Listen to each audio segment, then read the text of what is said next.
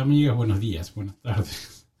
Buenas tardes, hey, ¿cómo están? Desde el mes de noviembre del año pasado que este su cura preferido ah, no aparecía. Pero ustedes saben, activo el podcast cuando realmente pienso que hay algo que decir, si no por producir, por producir, no me interesa en lo más mínimo.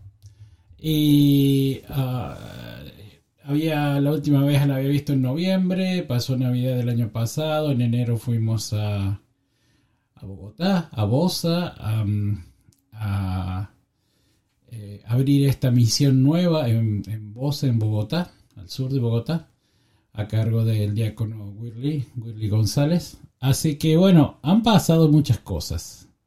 Han realmente pasado muchas cosas. Después empezó el año, y empezó ya ven no muy bien con esta guerra en la cual estamos inmersos todos porque no solamente están luchando Ucrania y Rusia, sino que estamos todos luchando directa o indirectamente. Y entre medio llega esta cuaresma tan particular, ¿no? Del año 2022, cuando parecía que todo más o menos iba saliendo como, como pensábamos, como queríamos, como esperábamos. Aparece de nuevo esto este fantasma nuevo, este demonio que todos tememos tanto, que es, disculpen, la, el fantasma de la guerra. Así que bueno, en eso andamos y hoy estaba esperando uh, alguien que viniera a grabar. Lamentablemente me acaba de mandar un mensaje que no puede, lo vamos a hacer el próximo domingo. Así que van a tener dos podcasts medio seguiditos, uno hoy día y el otro en, en cuanto, en menos de una semana. Café con Dios.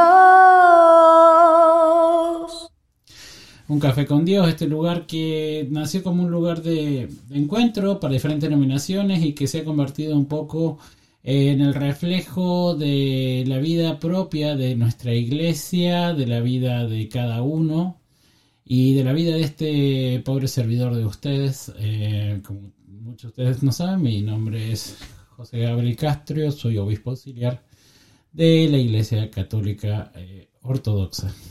Así que bien, esas son las presentaciones del caso.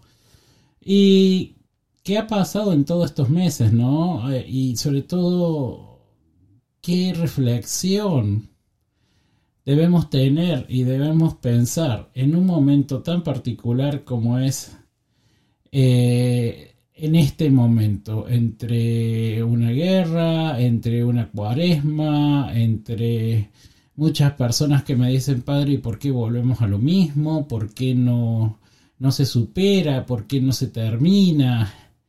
Y, o sea, va a ser muy difícil que algo como esto pase y no se vuelva a repetir, mientras los humanos, los seres humanos, eh, síguense aleje, siguen sacando a Dios de su vida y poniendo otras cosas. Eh, todos tendemos a cierta homeostasis, a cierta comodidad de decir, no, eh, eh, no vamos a, no vamos a, inventar eso ahora. Todos sabemos de que, de que las personas son naturalmente bastante vagas. Entonces, nadie quiere, si no tiene la, costumbre, no, no, se va a parar a orar, no se va a parar a, frente al dolor de otra persona, prefiere no hacerse cargo de nada. Y así vamos por la vida un poquito, un poquito para acá y un poquito para allá.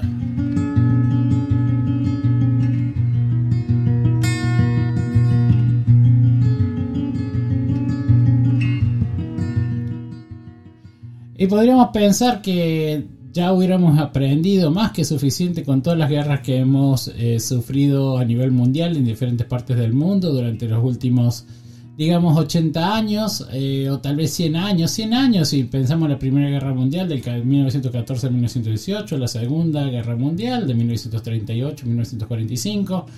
A Indochina, Vietnam y todas esas guerras regionales hasta, los, hasta el año 1975 y después de ahí en todas las guerras eh, locales en la zona de África, en la zona de Latinoamérica durante la década del 70 y el 80.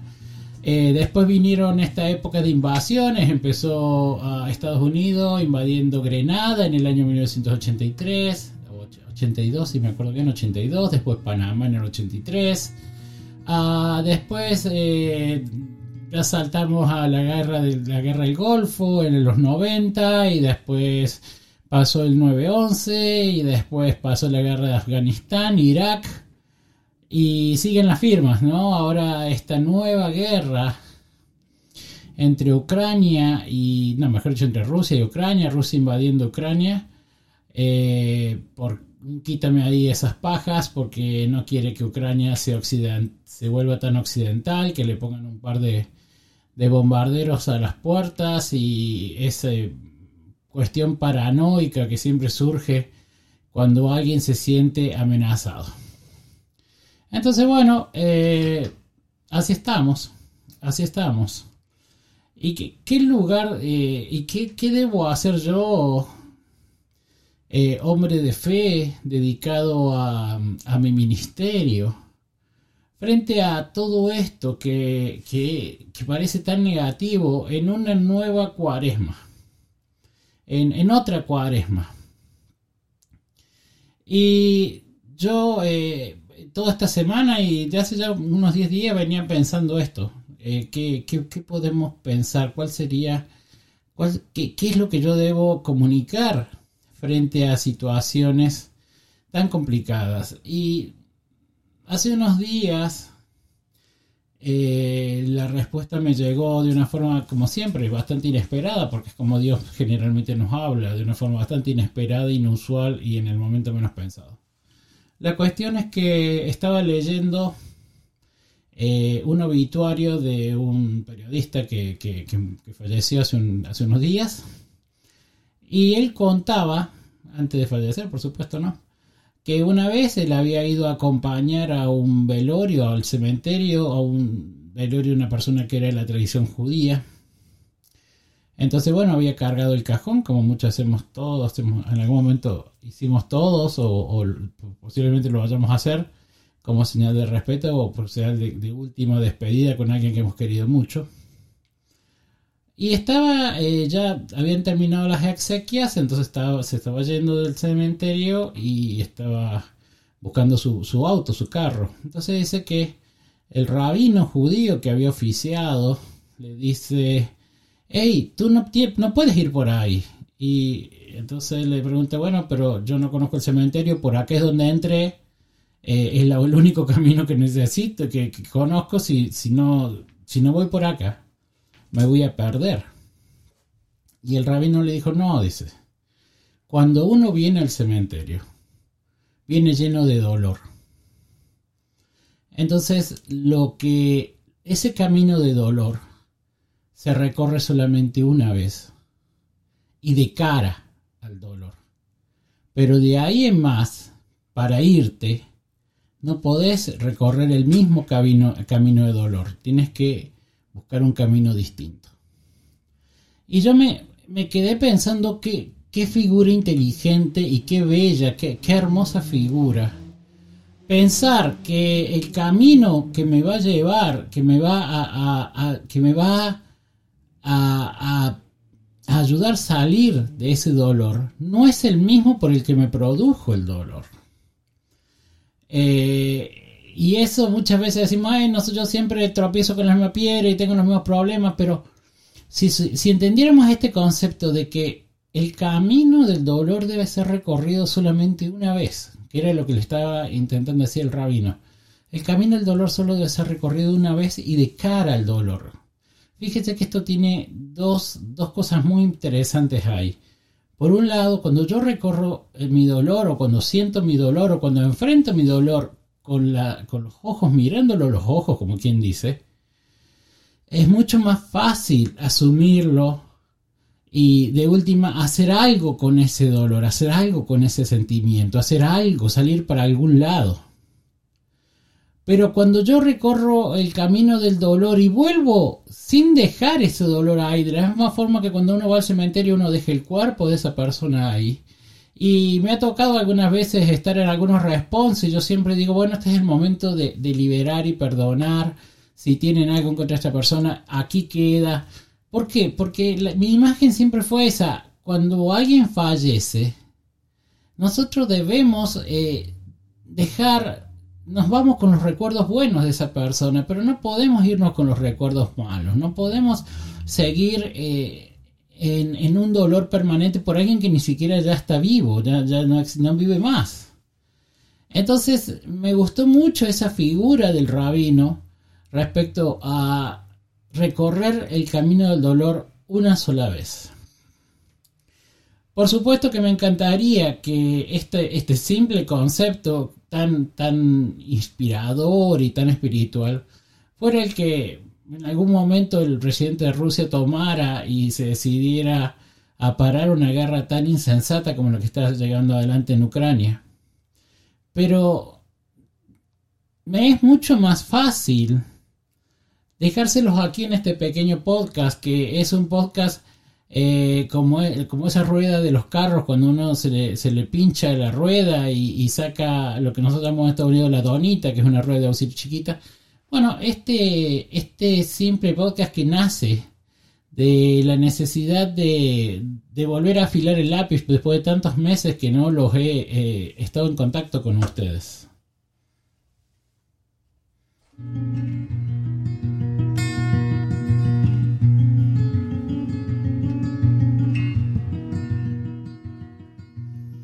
Y aparte como la idea de llevarles y de dejarles un mensaje para que esta cuaresma, que está tan particular porque muchos de nosotros eh, eh, hemos quedado sin trabajo, muchos de nosotros tenemos problemas personales, eh, he sido contactado esta semana, mm, la semana, la semana pasada, por alguien que, que me dice, padre, necesito que, me, que venga a mi casa a hacer un exorcismo. Y las personas tienen la idea de que eh, hacer un exorcismo es como ir a comprar el pan en la esquina. Yo voy, le digo al diablo, hey, andate, o a la presencia que esté ahí, andate, chau, andate, y todo de ahí vamos a ser felices todos. Y em, es difícil hacerle comprender a las personas que a veces el exorcismo tienen sus tiempos, tienen sus lugares y tienen sus momentos. Y que no es algo que por supuesto depende de mí, yo soy nada más que el que repito las fórmulas, pero si el Espíritu Santo no está dispuesto a estar ahí, no va a pasar nada. Y si tú no estás dispuesto también a, involucrarte con, ese exorcismo, tampoco va a pasar nada. Pero bueno, eh, esas son mis realidades. Este es el pensamiento que quería dejarles hoy día. Como les digo, este es un podcast eh, de rueda de auxilio. El domingo eh, va a estar con nosotros el padre Álvaro Durán, que es un teólogo episcopal y vamos a hablar sobre un tema que va a ser extremadamente urticante para algunos de ustedes, que es eh, todo lo que es la teología LGTB, o sea, toda la teología que eh, concierne a, los diferentes géneros eh, sexuales como gay, lesbianas y, transgéneros y todas estas, nuevos, estas nuevas realidades. Y yo sé que a muchos de ustedes les causa escosor, yo sé que muchos de ustedes no entienden y otros prefieren cerrarse en, cosas que han leído en la Biblia, pero también les digo, hermanos, que hay que entender que por ahí la Biblia le ha metido tanta mano y hay tantos pedacitos por ahí metidos en sagazmente en lugares donde no debería estar eso, donde originalmente no está eso, que me parece importante traer a alguien que es un especialista en el tema para que hable, exponga y, todos seamos un poco más, eh, más cultos en ese aspecto, ¿verdad?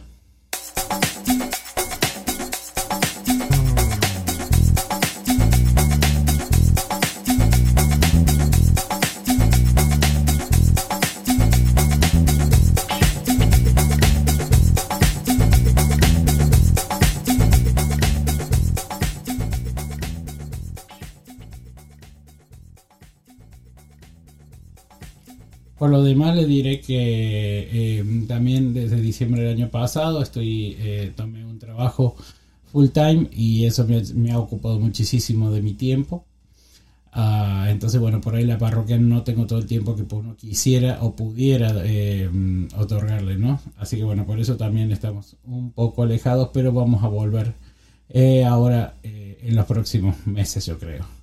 Así bueno amigos, eso es lo que les quería decir, eso es lo que les quería anunciar. Como les digo, esto es eh, una rueda de auxilio y el domingo habrá un podcast un poco más eh, entero que este.